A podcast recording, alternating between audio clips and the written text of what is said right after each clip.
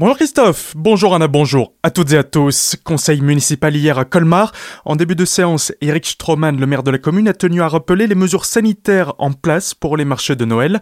Depuis samedi, le port du masque est obligatoire dans l'hypercentre en journée, mais pas seulement. Le pass sanitaire, à un moment donné, on était très inquiet, enfin inquiet. Il y avait une annonce du ministre de la Santé qui évoquait le pass sanitaire obligatoire pour entrer sur tous les marchés de Noël. Ce qui peut se concevoir pour de petits marchés est quand même difficile à mettre en œuvre en pratique à l'échelle d'une île de Colmar à l'instar de Strasbourg, puisque on était quasiment obligé de boucler euh, tout le centre-ville. Donc aujourd'hui, le pass sanitaire est exigé chaque fois qu'on se restaure. Pas de surprise dans les restaurants sur les terrasses, c'était déjà obligatoire. Hein. Il faut présenter le pass au restaurateur, mais l'obligation qui a été rajoutée, c'est lorsqu'un commerçant vend du vin chaud, vend un produit alimentaire à consommer immédiatement, eh bien, il doit demander le pass sanitaire à ses clients. C'est notamment le cas lorsqu'il y a des attroupements parfois autour des chalets, autour de la consommation de vin chaud, donc pass sanitaire obligatoire. Le premier édile a également communiqué sur la situation épidémique du territoire en précisant notamment que dans les services de réanimation colmarien ne se trouvaient que des personnes non vaccinées.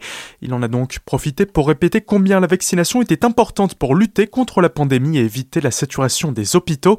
En outre, suite aux annonces ministérielles portant sur la généralisation de la troisième dose, le centre de vaccination de Colmar qui devait fermer ses portes fin décembre continuera à fonctionner.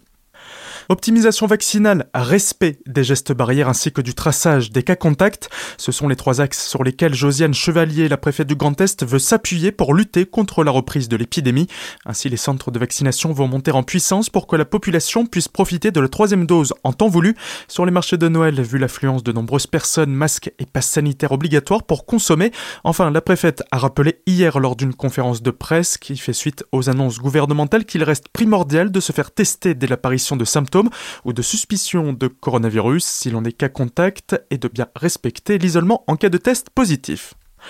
Dans le cadre de la journée internationale pour l'élimination de la violence à l'égard des femmes, la CEA a reçu la semaine dernière ses partenaires en la matière, associations forces de l'ordre ou encore la justice. On en parle avec Fatima Jen, vice-présidente chargée de la solidarité, de l'habitat et de la lutte contre la pauvreté pour la collectivité. Cette journée pour nous est très importante. Très importante parce que c'est la journée mondiale de la lutte contre les violences faites aux femmes. Il a été ratifié par la France. La France fait beaucoup, mais la collectivité fait aussi. Aujourd'hui, on va aller encore plus loin. On va créer un réseau d'associations avec un comité de pilotage pour guider toutes les actions que nous souhaitons porter, à la fois pour prévenir et sensibiliser contre les violences faites aux femmes, mais aussi les enfants, parce que ce sont vraiment des victimes. Et d'ailleurs, les statistiques disent que les enfants qui ont été élevés dans des familles où la violence régnait reproduisent eux-mêmes les mêmes violences. Donc c'est une question de sensibilisation et de prévention, et on va axer notre action sur cela. Cette rencontre qui a été l'occasion d'évoquer l'engagement et les actions mise en place par la CEA et partenaires pour lutter contre les violences faites aux femmes, pour les remercier aussi et mettre en lumière l'engagement de l'ensemble des acteurs pour leur implication,